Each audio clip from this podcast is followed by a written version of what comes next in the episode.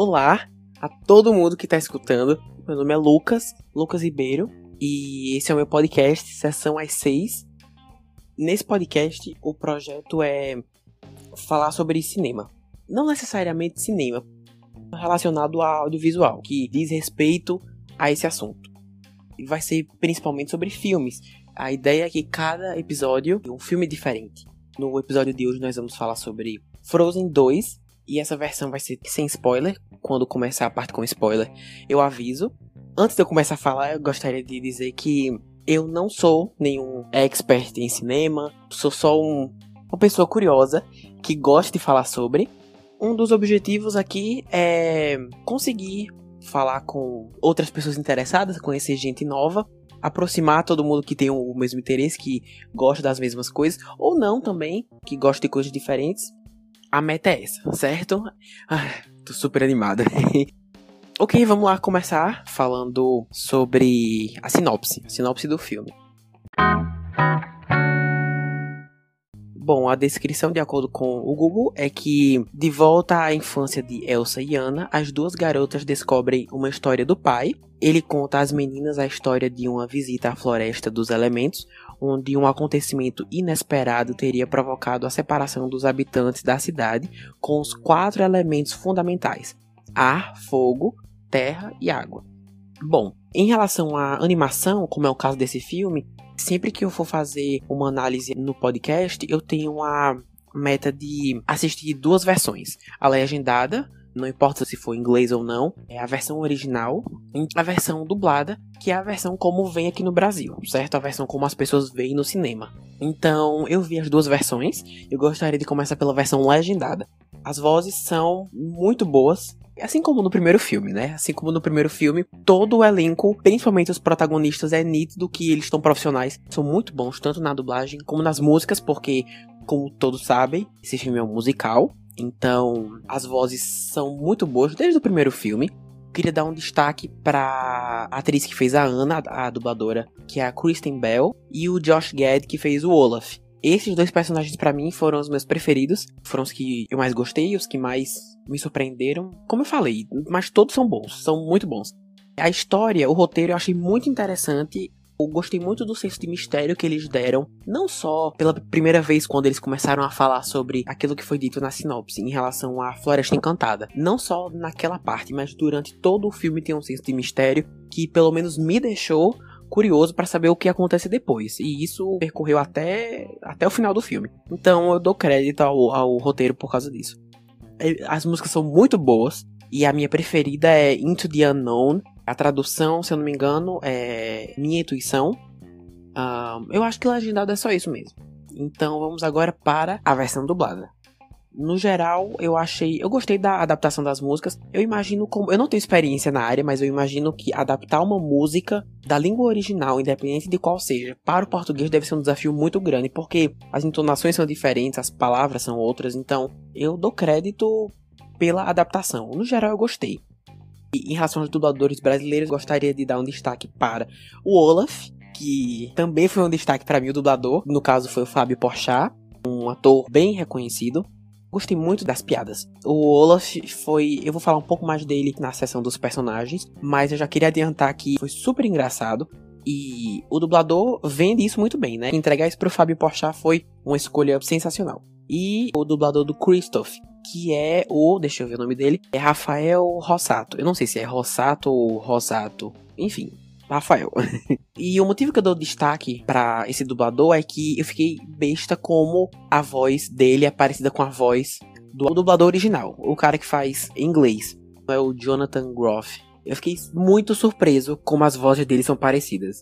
Se o Jonathan Groff falasse português, eu acho que a voz dele seria igual a do Rafael. Achei, eu fiquei surpreso. O que é estranho porque eu já vi o primeiro Frozen dublado e legendado, mas eu nunca tinha prestado atenção nessa associação, sabe?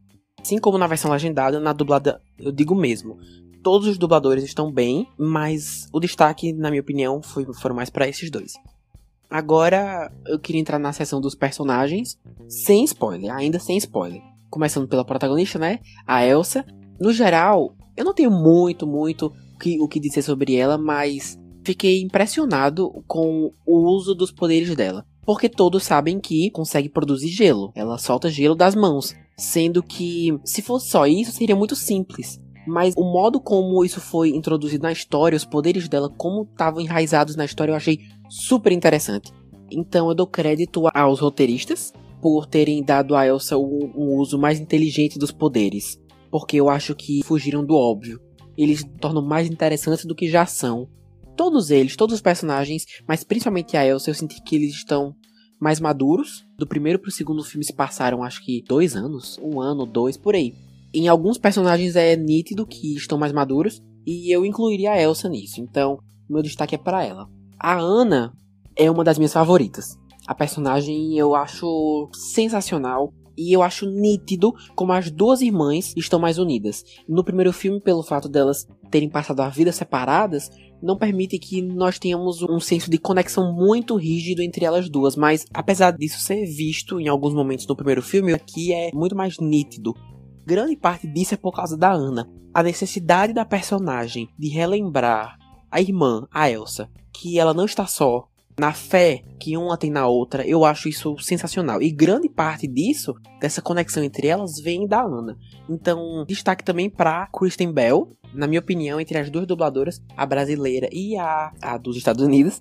Sinto que a Kristen Bell ela fez um trabalho mais interessante com a Ana, que tem alguns momentos em alguns diálogos que eu senti a angústia da personagem, sabe? E fazer só pela voz, eu acho um mérito enorme, sabe? Super interessante. Ah, antes de passar pro Olaf, que é o próximo, eu queria destacar que nenhuma das duas personagens é uma Mary Sue. Se eu não me engano, Mary Sue é um termo eu vi na internet um dia desses e eu achei interessante trazer. Mary Sue, se eu não me engano, é uma personagem, ela é perfeita, é uma heroína ou um herói, também pode ser no masculino, mas nesse caso eu tô falando do, do feminino. É uma heroína perfeita que todos gostam dela, amada, que tem facilidade em fazer tudo. São heroínas que conseguem fazer as coisas fácil. É, Mary Sue é isso. Pela minha percepção desse segundo filme, nenhuma das duas é uma Mary Sue. Apesar da Elsa ter poderes e tudo mais, a quantidade de desafios que as duas têm ao longo do filme inteiro, a gente sente, sabe? Quem tá assistindo sente que não tá fácil. E as duas personagens são muito bem escritas, elas são detalhadas e versões interessantes de duas mulheres. Então eu não acho que isso foi feito de maneira simples e jogada de qualquer jeito, sabe? Pois, como eu falei, elas têm desafios tanto físicos como psicológicos, muitas vezes se questionando se elas são capazes de continuar ou não, e alguns desafios até pondo em risco as suas vidas. Então, eu acho que nenhuma das duas é uma Mary Sue. Agora vamos pro Olaf. Olaf, como eu tinha dito, é muito engraçado. Independente de quem interprete, se for o Josh Gad em inglês ou Porchat em português. Eu não sei se ele tá mais engraçado nesse do que no primeiro, mas todas as vezes que eu ria, provavelmente o Olaf estava envolvido. Então, não tenho negar que ele é um dos pontos altos do filme. Sobre o Olaf, é, desculpa, eu quero falar um pouquinho mais na parte com spoiler. Mas por hora é só isso mesmo. Agora o Christoph, eu não, ele não tinha muito o que fazer, eu acho, nesse filme. Ele teve muito mais presença no primeiro filme do que no segundo. Só acho interessante que ele teve uma música interessante, que isso também vai ser falado na sessão com spoiler. Mas assim, pelo fato dele ter uma história só, um arco só dele, eu acho que isso mantém, mantém ele ocupado no resto do filme e por mim tudo bem. Eu acho o filme muito interessante, mesmo ele não estando tanto nele. Mas enfim, eu vou falar mais sobre ele no, na sessão com spoiler. No geral, eu diria que a sequência, essa sequência tá muito mais madura do que o primeiro. Não muito, assim. Tá madura o suficiente para fazer o que a Disney normalmente faz, que é o quê? Trazer uma certa complexidade em alguns filmes, mas ao mesmo tempo deixar nítido que qualquer um pode assistir. Porque permite que o filme amadureça, os personagens amadureçam, mas ao mesmo tempo permite que todo mundo possa assistir. Quem viu o primeiro ainda pode ver o segundo. Mas no geral eu achei o segundo mais maduro. E a animação, o óbvio, né? Eu devia ter começado por isso. é, a animação do filme é uma coisa assim, sensacional. É uma coisa assim absurda que tinha momentos que a gente viu os detalhes das roupas do, dos personagens, por exemplo, sei lá, em alguma cena eu percebia que na roupa da Elsa tinha tipos diferentes de tecidos. É, eu achei isso absurdo pensar que tudo isso pode ser feito no computador, tudo foi feito no computador. E algumas cenas do mar também, eu achei super realístico e dou todo o crédito a eles, aos animadores, por causa disso, que devem ser muitos, Fazer esse filme não deve ser coisa fácil, com certeza. É, não só as roupas dos personagens, mas também as paisagens que eles focavam. É nítido que o tema desse filme é outono, se eu não me engano, como o primeiro foi inverno, e esse é outono. Tipo assim, as paisagens do outono, as, as árvores com folhas vermelhas, assim, uma animação maravilhosa. Agora vamos para a versão com spoiler. Se você não viu o filme ainda e não quiser pegar nenhum spoiler, então eu recomendo que você pare por aqui e depois volte. Muito obrigado por ter escutado até agora. Mas agora vamos com a versão com spoiler. Bom, uma das minhas sequências favoritas do filme é a Elsa correndo pelo mar até o rio, se eu não me engano, aquele rio congelado. Eu não vou lembrar o nome, é Atorhalan, se eu não me engano, é, acho que é, acho que é isso, Atorhalan.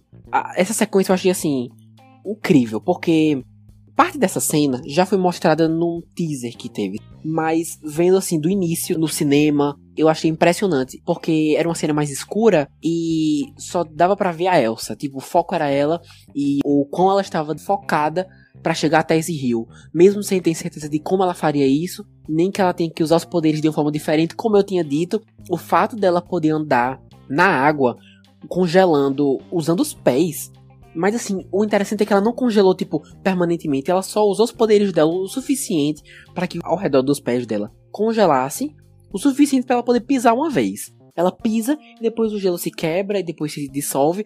Não só ela indo para esse rio congelado, mas também enfrentando o espírito da água, o cavalo da água. Eu achei sensacional a luta entre eles, mesmo que seja uma luta curtinha, acho que foi super curta, mas eu nem pisquei o olho enquanto assistia teve um senso de perigo muito interessante, o que contribuiu para os riscos mais altos desse filme. O que, na minha opinião, foi muito bem-vindo. que mais? Pronto, em relação ao Olaf que eu tinha dito, na primeira vez que eu assisti, eu não sei se eu gostei dessa, desse, dessa versão dele mais madura, mais questionadora. Eu não sei, eu, eu estranhei. Eu não achei muito do perfil dele ele se questionar e tudo mais, e dar uma de filósofo e de várias curiosidades aleatórias. Mas à medida que eu ia pensando, depois de ter assistido o filme e ter assistido uma segunda vez, eu achei que contribuiu para o personagem.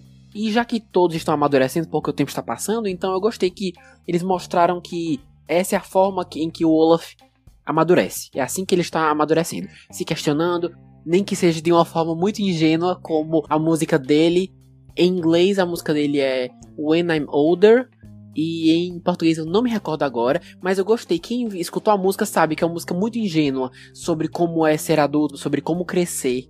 E eu gostei bastante da música, justamente pela ingenuidade, porque o Olaf é ingênuo. Se eu não me engano, ele, ele teve uma música no primeiro filme, uma música ingênua também sobre o verão, sem se dar conta de que um boneco de neve pode derreter. Então, Gostei muito dessa segunda música também por ter o mesmo sentido da música do primeiro filme, de ter um senso de ingenuidade, que é o, o personagem. O personagem é ingênuo, sem saber como nós vamos amadurecer, achando que tudo vai ser mais fácil quando nós amadurecermos, quando nós formos mais adultos. Sendo que não é bem assim, qualquer um mais velho do que o Olaf pode dizer isso com certeza. Então, eu gostei da música, eu gostei do, do amadurecimento do personagem. E, e, em relação ao Christoph, agora, quando eu falei do arco dele, eu me referia à história do casamento, que era só isso que ele tinha para fazer no filme. Não só, acho que não só isso, mas assim, 90% do que ele tinha para fazer no filme era em relação ao casamento, como pedir a Ana em casamento. Eu queria que ele tivesse mais destaque, assim como no primeiro filme.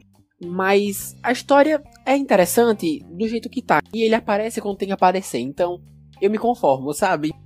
Eu não acho que ele foi um grande destaque, mas eu não acho que precisou também. Eu não acho que teria sido essencial se ele tivesse aparecido mais. Ah, e em relação a ele, ele tem uma música, como vocês já devem saber, se você já viu, você já sabe, chamado Lost in the Woods. Em português, acho que é não é Perdido na Floresta. Não sei onde estou. Isso, não sei onde estou é o nome da música em português. Quando eu assisti pela primeira vez, eu achei a música estranha, mas eu tava vendo com umas colegas e elas me apontaram uma coisa que realmente era verdade. A música, ela tem uma referência, várias referências na verdade, a um videoclipe dos anos 90, os anos 2000, anos 80, mas eu achei impressionante como eles ousaram nessa música, trazendo um humor que, se eu não me engano, até então a Disney não havia feito, colocando humor em uma música, ainda mais trazendo nostalgia. E achei interessante o modo como ele encostava na árvore, balançava o cabelo. Eu gostei bastante. E foi uma música melosa, porque estava relacionada ao arco dele, que era pedir ela em casamento. Então, assim, se você levar em consideração essa nostalgia que eles estão fazendo essa música melosa de propósito, eu acho muito interessante. Mas aí é que tá, quando eu vi esse filme no cinema, pelo menos pelo que eu pude notar, ninguém que tava vendo comigo na mesma sala tinha percebido, tipo, dessa, dessa nostalgia. Eu acho que é um filme um pouco mais voltado para criança. Também por, por ter aquele estereótipo de que toda animação é, é para criança e também ser da Disney, né? Então isso atrai muita criança por elas não terem muito conhecimento da, dos videoclipes dos anos 80, eu acho que elas não perceberam, é isso que eu quero dizer. Elas só escutaram a música e beleza, vamos para a próxima música. Essa música foi esquisita, com cenas esquisitas, mas vamos para a próxima. Se eu não me engano, foi isso na sala. Esse humor não, não é, não é para todos, né? Essas referências. É mais para quem viveu mais na época, ou pelo menos tem noção do que as referências se tratam, enfim. Eu acho que teve um momento que eu vi uma referência do Queen, enfim, achei muito legal queria falar sobre uma coisa antes de ir para os pontos negativos. Quase não tem ponto negativo, na minha opinião. Mas antes eu queria falar sobre uma coisa. Eu teve muita polêmica, mesmo antes do filme lançar, e eu gostaria de aprofundar um pouco isso. Pelo fato de muitos se identificarem com a Elsa no primeiro filme, especialmente o público LGBT, em relação a ser diferente e se isolar por não achar que seria considerado normal, muitas pessoas especularam que a Elsa seria poderia ser a primeira princesa da Disney abertamente gay, ou pelo menos que a possibilidade fosse mais aprofundada nessa sequência, nesse segundo filme. Mas ao assistir, não percebi nada do tipo assim. Ela conhece uma mulher chamada Honey Mary, mas nada que indique ser algo além de uma amizade. Pelo menos não que eu tenha percebido. Eu não percebi nada nesse filme. Nenhuma. Nada que indique que possa ser algo mais que uma amizade, como eu, como eu disse. Mas então era só isso mesmo, em relação a essa polêmica da namorada da Elsa. Se ela ia ter uma namorada ou não. Então, assim, nesse filme, eu acho que a Disney não tomou esse passo ainda. Não sei se ela tá pronta, em várias entrevistas eu vi os atores falando que ah, e a namorada da Elsa vai ter, ela vai ter namorada, ela vai, ela vai ter um interesse amoroso. E eu vi vários artistas dizendo que nesse filme é muito mais sobre você se encontrar, você saber o que você quer, quem você é, é você se conhecer mais. E ao assistir o filme eu realmente percebi isso. É, a Elsa no fim do segundo filme desse, ela tava muito mais segura de si, sabendo quem ela era, se conhecendo, sabendo a origem dos seus poderes. Isso faz com que a urgência de uma namorada não seja tão urgente assim. Então é justo que ela não tenha nenhum interesse amoroso, pelo menos por hora. Eu não sei se vai ser abordado futuramente. Mas então é isso. Em relação a essa polêmica, polêmica que não é tão polêmica assim, era só isso que eu tinha para dizer. Agora vamos para os pontos negativos, que como eu tinha dito, não são tão negativos assim. Se eu pudesse dizer coisas que faltaram para mim, seria o potencial desperdiçado de vários personagens. Muitos personagens são introduzidos, principalmente quando o grupo, os protagonistas, entram no, naquele nevoeiro e eles se dão conta dos guardas de, de Arendelle com o, aquele povo chamado Nortudra, se eu não me engano. Vários personagens são introduzidos. E assim, nada foi feito em relação a isso. São só os personagens novos que tem duas falas e é isso. Eles não têm nada para ser feito ali. E assim, talvez seja um investimento, talvez esses personagens tenham sido introduzidos para um filme futuro, para só então em um próximo filme, se houver um próximo filme, eles fazerem alguma coisa com eles. Mas assim, nesse segundo não vi nada demais. Então eu senti um pouco de falta disso, do potencial desperdiçado. Eles tinham personagens com um passado interessante, com brigas de, de facções diferentes, e isso é interessante, isso foi explorado até certo ponto, mas não os personagens. Por esse segundo filme, eu me contento com isso, eu posso me contentar com isso. Mas eu senti que foi um pouco desperdiçado. E uma outra coisa, um ponto negativo, assim, entre aspas, que eu colocaria, seria alguns questionamentos que eu tive. Eu e uma colega minha começamos a discutir depois que vimos o filme e começamos a, a nos perguntar algumas coisas que não foram 100% esclarecidas. Como, por exemplo, como os pais da Ana e da Elsa saíram da névoa quando eles eram crianças e teve aquela briga toda que a barragem foi construída. Alguns segundos antes da, da névoa cobrir tudo e isolar toda a região, é, é revelado que a mãe ajudou o pai delas a sair daquele nevoeiro e, e, tudo mais. Mas nunca foi revelado como eles conseguiram fugir antes que o nevoeiro fechasse e bloqueasse a saída de todos. Como é que ela conseguiu sair antes disso acontecer? Eu, eu não achei que eles explicaram direito isso. Outra coisa que eu fiquei na dúvida foi se a mãe delas tem poderes. Porque nunca ficou muito claro se ela. Porque ela ajudou o pai a ser resgatado com. Ou foi o espírito do vento, ou foi o poder dela. Eu não entendi se ela tinha o poder do vento ou se ela foi ajudada pelo espírito do vento. Então eu fiquei com a dúvida se a mãe tinha poderes ou não. Isso não foi explorado o suficiente. Acho que de, de pontos negativos, assim, era só isso mesmo. Em relação ao final do filme, eu achei muito forte o final. A partir do momento que foi revelado que tem um quinto elemento, logo de cara eu já sabia que a Elsa seria esse quinto elemento. Logo de cara. Mas uma coisa que eu achei interessante que eles acrescentaram é que sim, era ela, ela era o quinto elemento. Mas eu gostei que foi introduzido como uma ponte. Uma ponte entre o homem e a natureza. É, e os espíritos da natureza. No final, a Elsa fala pra Ana que uma ponte tem dois lados e a mãe delas teve duas filhas. Então, tecnicamente, as duas são o quinto espírito, as duas juntas. Elsa representando a natureza e a Ana representando as pessoas, né, os seres humanos. Então eu achei isso muito interessante porque dá um propósito maior para Ana do que no filme anterior, por exemplo. Nesse ela termina não só como rainha de Arendelle, mas representa esse símbolo de um dos lados da ponte. E eu gostei, eu, eu achei isso muito inteligente. E no fim, né, elas cada uma mora em um lugar diferente. A Ana mora no, em Arendelle e a Elsa com os Nortudra. E eu gostei. Eu gostei que elas não ficaram totalmente isoladas. Mostrou que elas ainda se veem. E a Elsa se sente muito mais aceitada, não só pelos outros, mas por si mesma. Ah, e outra coisa, eu não acredito que o filme não terminou com o casamento da Ana e do Christoph. Porque ele finalmente pediu ela em casamento, ela disse sim mas o filme não terminou com o casamento. Eu achei que ia ter o casamento. Ou seja, se houver um terceiro filme, que eu acredito que irá ter, ele deve começar logo com o casamento. Se não mostrar eles já casados, vai mostrar o início do filme vai mostrar o casamento. E essa é uma das coisas que nós podemos esperar para o terceiro filme, se houver. Bom, para finalizar aqui, eu gostaria de dizer também em relação à bilheteria, pelo menos até o momento. O filme já lançou faz um tempo, ele lançou fora do Brasil, tanto nos Estados Unidos quanto em outros lugares. Lançou também na véspera do Dia de Ação de Graças. Se eu não me engano, foi dia 22 de novembro de 2019. Talvez um pouco antes, talvez alguns dias antes. Mas aqui no Brasil só lançou dia 2 de janeiro. Mundialmente, o filme já arrecadou, pelo menos até o momento em que isso está sendo gravado, o filme arrecadou 1,37 bilhões. E isso faz com que ele quebre o recorde de animação mais lucrativa da história. Quem tinha esse título anteriormente era o primeiro filme. Então, é como se a Disney tivesse quebrado o próprio recorde.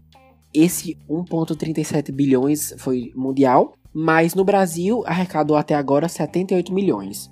Então, pode ser considerado um sucesso, né? E com razão. Sobre o filme, acho que era só isso mesmo. Tô super animado com esse podcast, esse início de um novo projeto, não só para mim, mas por qualquer um que esteja interessado em falar sobre filmes, falar sobre algum projeto que esteja vindo, sobre o Oscar, por exemplo, as indicações do Oscar 2020 já saíram. Os próximos episódios provavelmente vão ser, assim como esse foi, serão de filmes indicados ao Oscar. Na véspera lá do Oscar eu devo fazer um levantamento geral, assim, de quem foi indicado ao quê, pelo menos as, as categorias principais, porque são muitas categorias. Então, tô confiante. E é isso, gente. Esse foi o primeiro episódio do meu podcast, Sessão às 6. Tenho algumas ideias para trazer, quem sabe futuramente, algum amigo, algum familiar que tenha interesse em certos filmes. Talvez vocês vejam alguns conhecidos, quer dizer, talvez vocês ouçam alguns conhecidos meus que têm interesse em certos filmes. Alguns episódios eu não fale só. Então, é isso. Termino aqui o primeiro episódio e não vejo a hora do próximo. Muito obrigado por ouvir. Espero me encontrar com você no próximo episódio. Até mais.